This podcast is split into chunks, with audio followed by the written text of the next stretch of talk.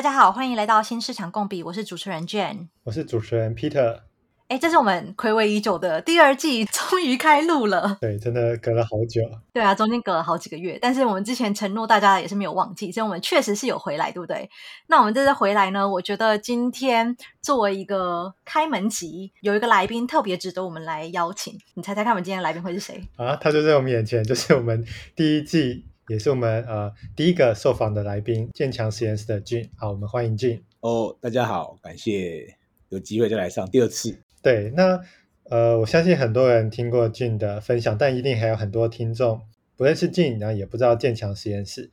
那我们是不是可以请 Gene 快速的介绍一下自己跟建强实验室？好，大家好，我是呃建强实验室的。然后我们公司是一个呃行销自动化的 SaaS 公司，然后现在公司的人数大概有八十个人左右，目前分布在台湾、泰国跟日本。然后，呃，我们公司主要解决的问题是在面对这个数位行销广告越来越昂贵的情况之下，你要怎么样去提升你的用户的终身价值？然后我们就透过这个行销自动化的工具，可以帮企业去提高用户的终身价值。所以我们主要贩卖的企业是电商跟零售这种 B to C 的公司。感谢，就是 Gene 再次的来到我们的这个新市场共比。那 Gene，我想问你啊，你还记得上次 Gene 来来录的时候，他有分享什么呃关键的一些重点内容吗？其实我觉得我们今天做这一集啊，我自己觉得蛮期待的，因为其实是一个 follow up 嘛。我记得去年我们在是去年吗？我们在上一季在录的时候，其实健强的状态就是。我记得那时候是刚进泰国，对不对？然后正准备要进军日本，所以算是还是在一个早期的探索期。然后那时候呢俊他本身有一些假设，然后还有包含了讲过一些讲过一些他们自己在内部做好的准备，包含了把内部的文件改成英文，类似做这些呃前置的作业，可以让他们比较好的去这些市场。那所以在当时呢，其实算是一个比较早期的一个阶段。那我们今天就非常非常的期待，再来可以听到俊跟我们分享说，那一年了之后，他们现在的进展是什么？然后在这一年当中，跟原本的假设有没有什么呃符合的地方吗？或者是不一样的地方吗？这样。好，那我先打个岔哦，就是如果大家对于第一季俊的一些分享的内容感兴趣的，欢迎去收听我们第一季的这个第三集啊的内容。好，然后我决定今天呃叫 Jane 改叫阿珍好了，要不然这样我会一直那个 会一直那个打结这样子，大家可能也听不太清楚。对，好，OK，好啊。那其实今天就是想问呃 Gene，就是说从去年到现在嘛，那你能不能给我们一个大致上就建强在海外的一些进展，嗯、就是有没有什么嗯新的一些突破啊，嗯、或者新的一些你觉得非常 exciting 的事情？就是今天来来录这个 podcast 之前，我其实早上有听一下我去年讲的 podcast 这样子。然后我早上在听的时候，因为我是用就是两倍速、二点五倍速去听，然后我就快速听了一下我去年分享。我是觉得，我就是觉得我讲的真的是好。然后我就是因为我们有讨论很多嘛，就是从怎么样找到 part 啊、呃，在新的市场找到啊、呃、product market fit，然后也有想说为什么要选择泰国跟日本。到最后就是我们的内部的沟通方式的所有的文件化，或者是 all hands 改成英文这些所有东西，就是那个时候我觉得我我在那个时候去分享的时候，就是当时候我们在泰国跟日本的一些状况这样子。当时是蓄势待发，就是好像把这个排兵布阵给做起来这样子。但是过了一年之后，就是呃我们在泰国其实有一个蛮蛮不错的进展，就是说那个时候是可能是刚好团队刚建立起来，可能有一些很小的团队。可是我们现在团队在泰国已经呃涨到超过十个人以上这样子，那我们也很明确的有找到当地的 product market fit。那怎么样定义什么叫做好的 product market fit 呢？就是说，哎，我们有知道我们的产品当地人是愿意买单的，然后它的价值它是因为什么买单，然后不只是 product market fit，我们也找到一个很正确的呃我们叫做 lead generation 的方式，就是透过什么样的行销活动，我们可以稳定的产生例子。那第三件事情就是，我们也有把当地的一些 partner 跟一些 competitor 摸得比较熟一点，就是呃呃，比如说我们在 pitch 的时候，我们大概会知道我们遇到哪一些 local 的 vendor 或 competitors，不管他是 international player 或者是当地的 player，或者是我们为什么会输的原因，这些东西我们都有在当地摸得比较清楚。所以就是我觉得在泰国，我们其实有一个蛮呃对市场，不管是对市场的理解，或者是内部团队的一些 operation 的运作，其实都有蛮十足的成长。所以就其实我其实我自己本身也蛮开心，就是我们在泰国市场的发展这样子。那另外一方面就是在日本，就是我还记得我在上一季在 podcast 的时候提到说。就在日本的时候，我们一开始可能是要走 direct sales 的方式，后来我们去透过 agency 去要卖客户这样。对。那其实我们后来也是挣扎了很久，就是哎，那如果透过 agency 卖，agency 的价值到底是什么这样子？那其实很直接的，就直白来说，就是我们后来是提供试用的方案给 agency，就是我们尝试想要让 agency 呃先把我们的产品卖到客户的手上，然后再尝试把这一个。Free trial 的的方案转成 Pay User 这样子，所以我们的验证的方式变成是我们有没有可能，第一个呃免费的版本有没有有没有可能卖给客户？第二个验证的关卡是他愿不愿意从免费变成付费？那我们就开始去思考这件事情我们怎么往下走。那时至今日就是在呃就是录 Podcast 的当下，就是我们刚好哎已经成功的把免费的客户交到很多客户手上，然后他们愿意去试用。然后，因为我们当初说好的时间是三个月，我们要决定三个月，呃，要不要从免费的变成付费的。然后我们现在也有两个客户，就确实他是从免费的变成付费的客户，所以我们认为这个是我们当初在呃制定这个计划的时候是否成功的一个蛮重要的关键。所以就变成说，我们在日本也有看到一个很不错的曙光，哎，好像我们在日本终于有打出一些滩头堡的胜利这样子。这个是跟过去分享一下去年我们一整年在泰国跟日本的进展这样。因为我记得日本这其实算是真的蛮不容易的，对不对？因为不管是你在分享，或者是其他人在分享他们做日本的时候，都说要做好长期抗战的决心。因为日本人本身就是你第一要有先建立一个信任感嘛，所以很多人其实都说没有两三年做一个 deal 是做不成的。但你们现在这样子，大概才一年多两年吧，就已经成功的验证两个阶段的模式，然后还 convert 两个 user，其实蛮不容易的。对啊，其实这一年就是去年第一个日本人，去年八月加入我们，到今年九月二十一号，现在录影的时间，呃，录靠 podcast 时间，差不多是一年左右。但我觉得我们确实花了蛮多时间去不断的调整我们策略。其实我们一开始是呃，像比如说我们家的日本业务，有尝试说服我用 free trial 的方式去卖这个 solution。那因为我们在泰国跟日本是完全不采用这个方法的，所以我也是死不死不让我们家的业务去使用这个方法，这样子。但是我们过了三个季之后，我们发现，如果我们不做一些改变的话，可能我们市场是毫无进展。所以就是最后就是啊，我我可能认错这样子啊，那我们就试看看，到底可不可以用免费的方式去做。那我觉得我们家的那个业务的判断也也蛮精准的，就是你提供免费的服务之后，确实有人会愿意去尝试使用，然后甚至最后 convert 变成付费的。好啊，其实我们今天的整个 podcast 架构是，我们希望静先给我们一个 overview，然后我们接下来会分别去谈。呃，泰国跟日本的市场，然后最后再有这个组织经营之道。那其实刚才俊有一开始就有提到说，在泰国，哎，好像找到了 product market fit。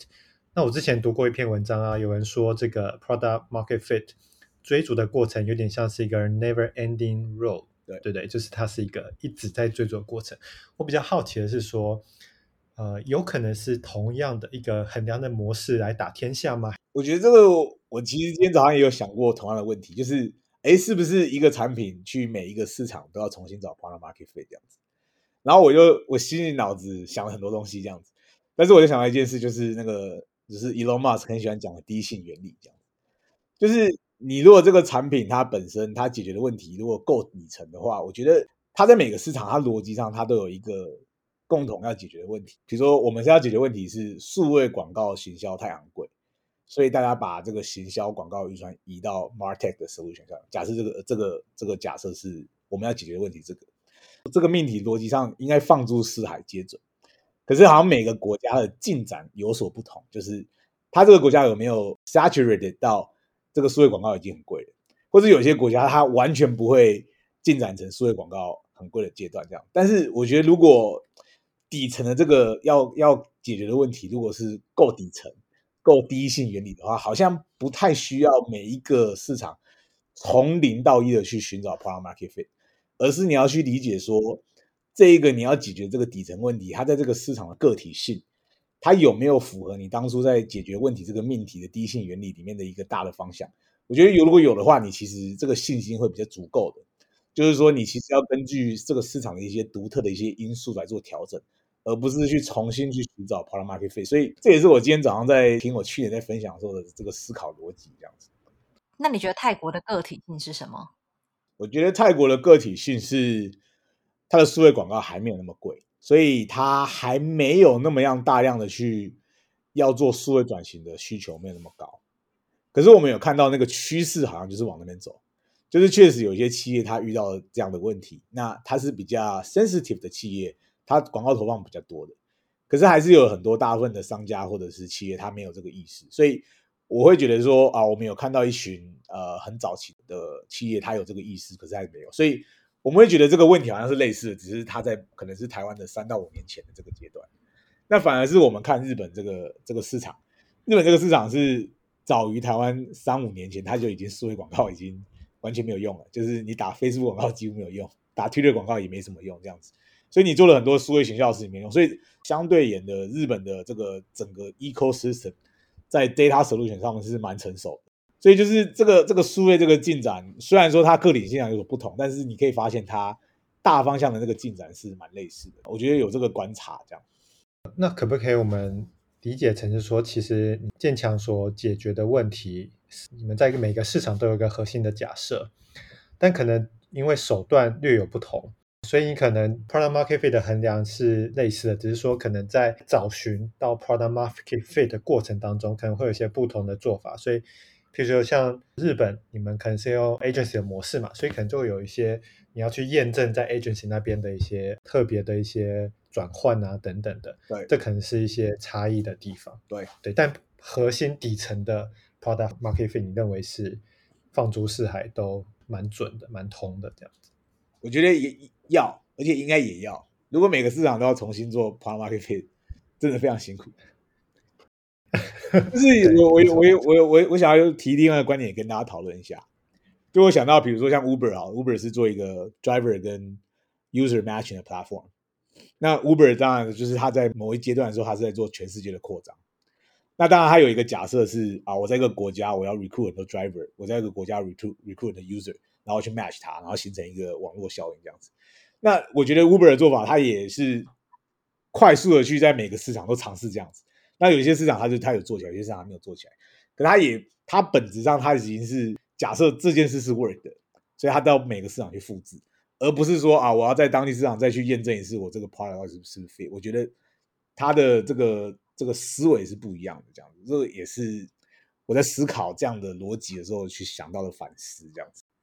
OK，所以无法理解成是你在看这件事情的时候，你的想法是这件事情会有需求，但是需求时机到了没，这个是另外一回事。所以显然在日本是成熟市场，泰国相较之下没有那么成熟。所以你刚刚讲的就是它可能呃广告还没那么贵。那我记得曾经听到你说，就是之前觉得泰国就是诶有人来。有兴趣，但是他们可能付费意愿不高，所以我想要问的是说，那在这个共同的需求底下，针对不同的时机，你做了什么事？可不可以用泰国来帮我们举例一下？你的问题是说，如果在不同进程之下，对啊，就比如说你们之前遇到泰国的现在的这个状况嘛，就是说知道他会有需求，你也知道他现在整个市场还在慢慢要转向这个有需求的这个阶段，所以你们在泰国怎么做？其实对我们来说，我们。讲的语言在泰国是一样的，就是说啊，如果你遇到了呃数位广告太昂贵的问题，那你要怎么来解决这个问题？我觉得我们吸引到的受众还是那一群，当他们遇到同样问题的时候，他们对我们的首选会有兴趣的。所以我们在释放市场语言是啊，我们解决的是这个问题，然后我们在做一些 work workshop 或 seminar 的时候，我们吸引到的这个用户是有这个需求。我觉得我们没有特别做什么。但是我们会发现，这一群人在泰国可能是比较早的人，那可是这一群人在台湾已经是 majority 了，然后这一群人在日本可能已经是后段的使用者，就是他其实，在这一群人在每一个市场的阶段不同，这样子。懂，所以算是找到比较准确的这个你的受众的这个族群，然后从这个地方开始嘛，对不对？对，对，对。哎，那那我用另外一个讲法讲，你看看是不是这样走？就是说。其实我们说 product market fit 嘛，就是有 product 有 market，对不对？对。那你的 product 基本上没什么大的太大的改变，在不同市场。对。可是因为你刚刚也提到说，因为泰国、台湾、日本发展进程不同，所以你用这个你这个 product 没什么改变的 product，在不同市场的时候对到的那个 customer 的 profile，其实在那个是可能在泰国是领先的，在台湾是主流，在日本就是在走的比较慢的那一群，反倒有这样的一个呃有趣的状况发生。对，可以这样理解，可以这样理解。OK，好，呃，我想说，那俊，你可不可以也跟我们分享说，如果我们现在把呃整个视角，好，我们关注一下泰国，好，那泰国在泰国这边这一年来有没有什么你觉得很有趣，或是诶很大的挑战你们克服？有没有这样的一个故事可以跟我们分享一下？好，诶我可以先自首一下，就是。其实从去年到现在，我有去过泰国一次，所以，所以，Okay. 我想要先跟大家讲的事情是，哎，为什么我只去泰国一次，然后我们泰国好像市场做的不错这样子？就是我有去思考这个原因，因为我觉得如果我去当地市场，我又不会讲当地的语言，其实我对当地市场是没有直接帮助的。对，那我觉得我要确保，或者是我要做最正确的事情是，我要把我们总部成功的方式。让当地的 local 团队知道这样子，那我们总部成功的方式就分成两种，一种是，哎，为什么台湾的用户会买我们的产品？我们提供的价值，这个件事要讲很清楚。那第二件事情就是，我们会收集一些台湾的成功案例，跟我们去 pitch 的时候赢会输的原因，然后分享给泰国的团队。所以其实你会发现，就是说，哎，其实我没有一直飞泰国去。想要真的去在当地做什么事情，而是我们在一直在做的事情是，我们其实是把台湾的一些经验做整理，然后让泰国团队知道说啊，如果这件事情在台湾团队遇到的话，我们会怎么做。然后我们就用不断呃远距，不管是呃每周开会啊，他们每周问问题啊等等方式，让他们了解这件事情在泰国的话他们怎么做。然后剩下的其实以我的观点就是让泰国团队要自己去 figure out 他们要解决的问题这样子。所以就是我先讲的事情是。我因为我没有很常去泰国市场，所以我拿到的资讯可能都是当地的 GM 跟我分享的，或者是他跟我讲到，然后我们去思考的问题这样子。然后我自己觉得我们在泰国市场面临到最大的问题是，就是人员流动率的问题这样子。我不晓得 GM 在泰国的觉得怎么样，但我觉得就是泰国人很明显对于这个工作的抗压力以及一个工作的中心度好像跟台湾人不太一样这样子。我觉得第一个蛮大的观察。然后我觉得第二个事情是我们有发现，就是泰国人如果他对一些事情不满意的话，他不会直接讲，因为他是一个爱好和平的民族这样子，所以他很怕发生冲突。所以他如果觉得他如果讲了一些对公司不好的话的话，他会觉得哎这件事会变得很尴尬，会产生一些 conflict 的 conversation 这样子。所以通常都是哎我们这个这个员工离职了之后，我们就问了他说哎为什么要离职？那他可能会说一些理由，然后我们就以他的角度说哎那你为什么在工作的时候不讲？那你要先离职才讲这样子，所以我们后来就是有发现这件事之后，我们其实做了一些改变。呃，我们可能会再更关切一些，或者是在私底下再问他们一些，你们觉得公司你或者是你们不满意的地方在哪里？然后就是我们会更主动的去让他们去尝试去表达说，他们如果觉得这样还可以更好的话，那我们就会直接去做。就是我们不会等像在台湾一样，就是有些人都要快翻脸了，我们才真的去改一些东西这样子。这个是我们解决泰国团队流动率很高的一个发现跟做法，这样子。哎，Gene，那等一下我我问一下，因为其实谈到这个泰国的团队嘛，你可不可以让我们知道一下你泰国，你就刚才说十十多十多位伙伴嘛，对，大概是怎么样的一个组成呢？啊？是有一个 GM，然后有其他怎么样子呃层级或者 function 的伙伴？其实泰国团队就是一个我们叫做 Go to Marketing 这样子。那 Go to Marketing 就是有一个 GM，下面有一群的业务，那这个业务可能有五五个人这样子，然后有呃 CSM，CSM 就是售后服务，包含 Training、Onboarding，然后 Upsell 跟 Renewal 这些方选会在 CSM 里面，然后还有一个 Office Manager，就是负责收发信啊，然后管 Office Admin 的、啊、一些东西，然后还有两个 Marketing 这样子，所以主要的所有的这个泰国的组成就是个 Go 完整的 Go to Marketing 这样子。刚刚说。因为泰国以和为贵嘛，很多东西不会在台面上面讲，所以你们有去私下关切，谁去关切，怎么关切啊？因为不会是俊一下就说私下说，哎，那我来跟你喝杯酒，他就偷偷跟你讲出来了，对吧？所以你们怎么你们怎么样子去拉近这个距离？我觉得我们有做两件事情是觉得可能有用的。我先讲一个事情是，我们公司上礼拜有派两个同事去泰国，然后这两个同事分别一个是 HR 部门的，一个是 Sales Enablement Team 的人，这样子。那这个 HR 部门的人去呢，他其实是做了几件事情。第一件事，他访谈所有泰国的同事，就是他想要了解，哎，你在这间公司工作，你遇到的问题啊等等。那通常这种比较 private 的 conversation 里面，这个泰国同事会比较愿意讲真的这样子，这是第一个。然后第二件事情就是，就是我们透过这样的方式，我们可以用用 HR 角度去观察这个团队的状况，这样子。我觉得应该很少新创公司会真的派 HR 去一个 regional office，但我觉得这件事对我来说是蛮重要的。对，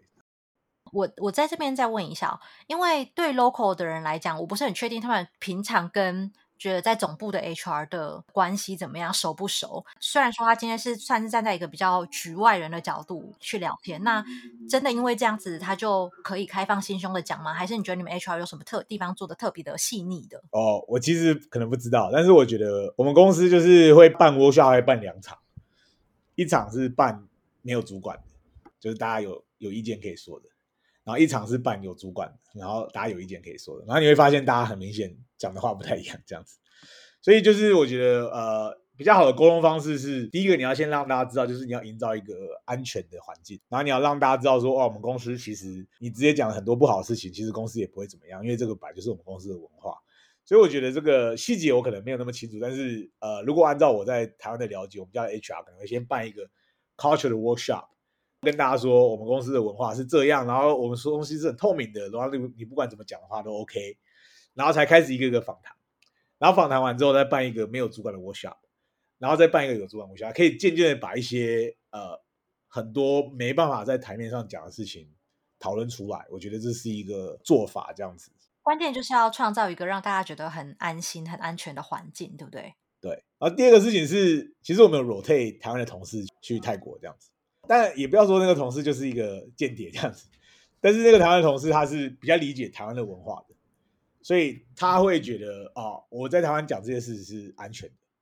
所以呃，如果我们要理解一些泰国我们很难理解的事情的话，有时候我会问那个台湾的同事，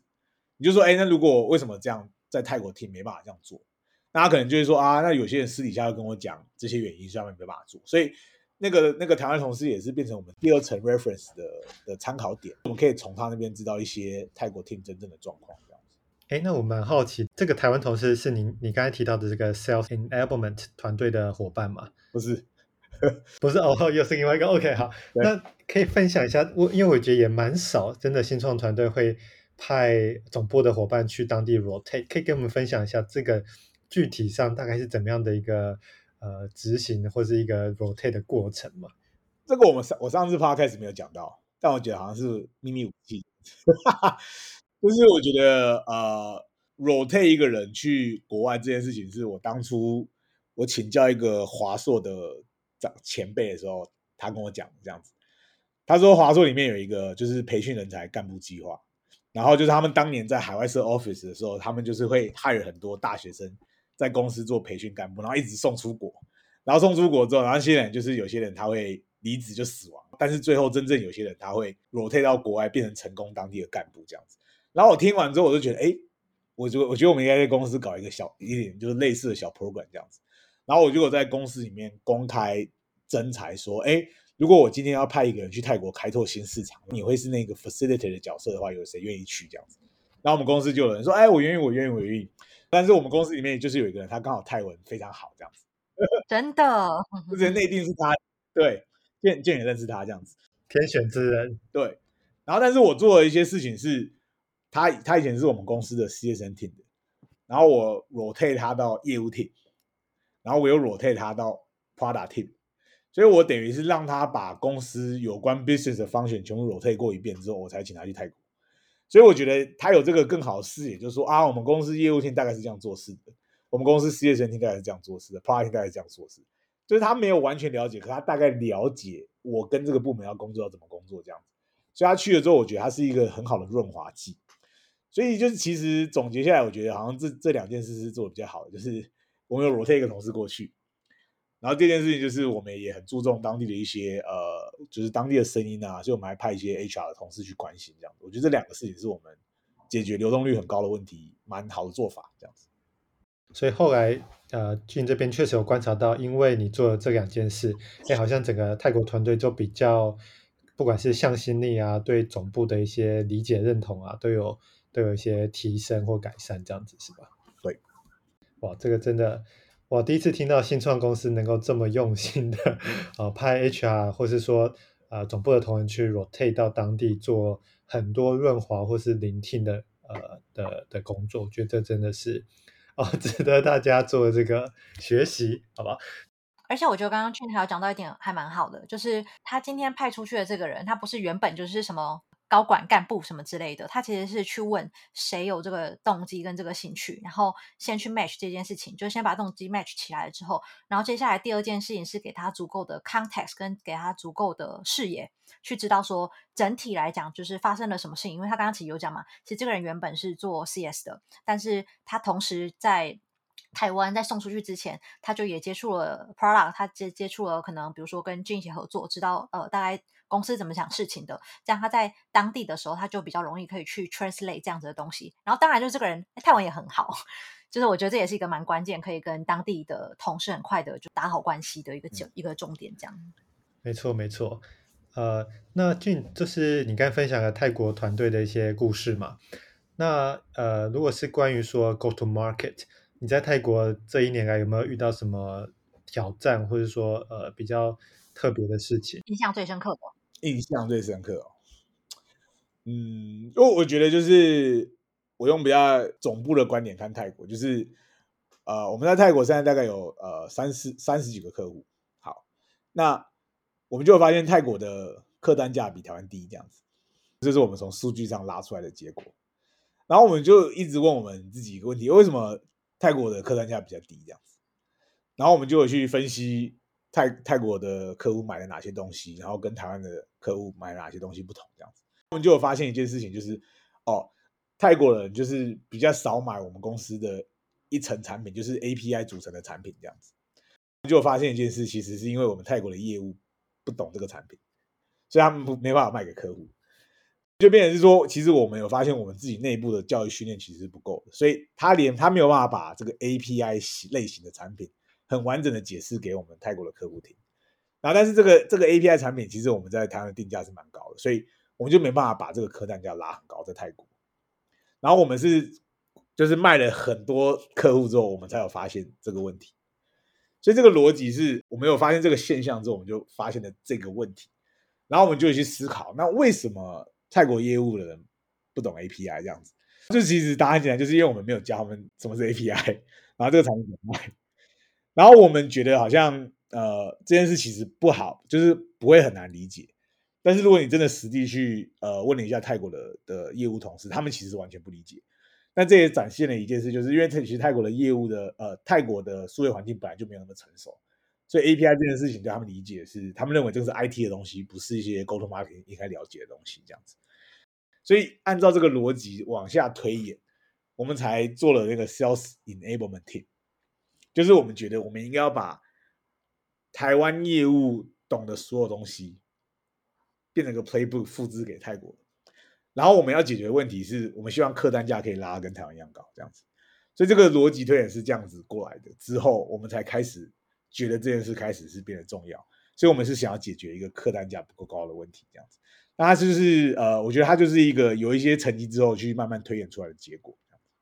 这个 sales enablement 我觉得非常可以聊，然后我觉得这也是好像蛮多人相较之下没有那么多经验的地方，所以我把它放到后面一点。我想回来在泰国这边再问一个问题，就是你刚刚说，呃，泰国的市场本身还没有那么成熟，那你们做的方式是你们就坚守你们自己的 product proposition，然后试着去让他找到，也许是泰国市场上相较比较小众一点，但让他去找到对的族群哦，所以。我想问的是，你们在你们的 marketing 上面怎么样子去找到这个对的族群？你是主要是靠靠哎这些有需求人自己来找到你们吗？还是你们有做了什么样子的调整，让你们比较容易可以去 identify 什么样子的人会是你们的目标族群？然后你们怎么样比较可以接触到他们呢？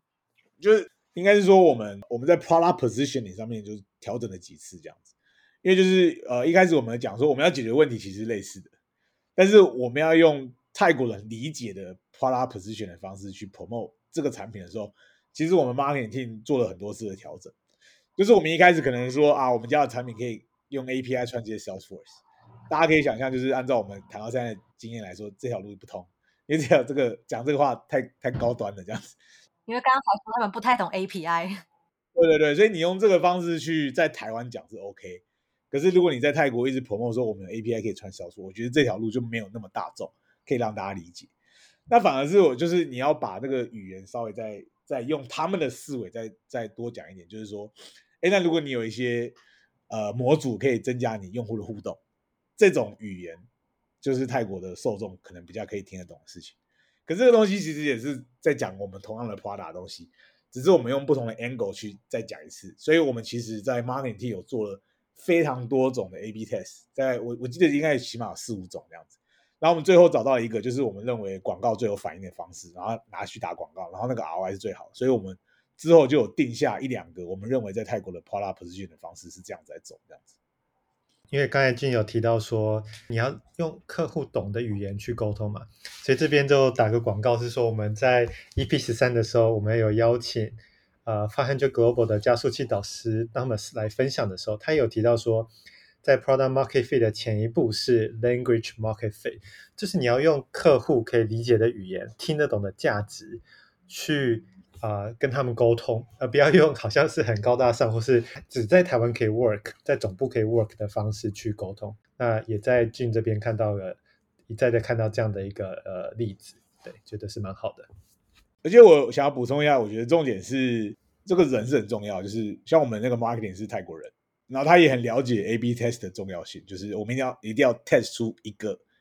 可以找到一个 ROI 可以做 lead generation 最好的方式，就是他很清楚我们要做这件事情，所以他其实，在我们在 propose 这个框架的时候，他就有提出来，他认为我们的产品可以用这五种方式去说明，然后他每个都要尝试这样子，所以我觉得我们是用一个呃嗯，就是很很科学的方法在测试这个东西可不可以用。然后重点是他是泰国人，所以他很了解我们这样子讲是不是很很 local 泰的语言这样。哇，那今天听到太多俊这一年来在呃新市场的一些进展，特别是在泰国这边也分享一些组织经营跟海外团队互动的一些方法，然后怎么样从这个数据观察到诶泰国销售可能面临到的一些问题。那透过一个新的一个组织的啊、部门。呃，sales enablement，那去帮助团队去做一个客单价这个提升，我觉得这样的经验分享真的太好了。好，那呃，我们大概上半部就在这里告一个段落。好，那如果大家对于呃建强在日本的进展，好，在整个呃组织经营之道的一些学习有兴趣的话，那也不要错过我们下半集的一个部分。其他的我们就下集聊喽。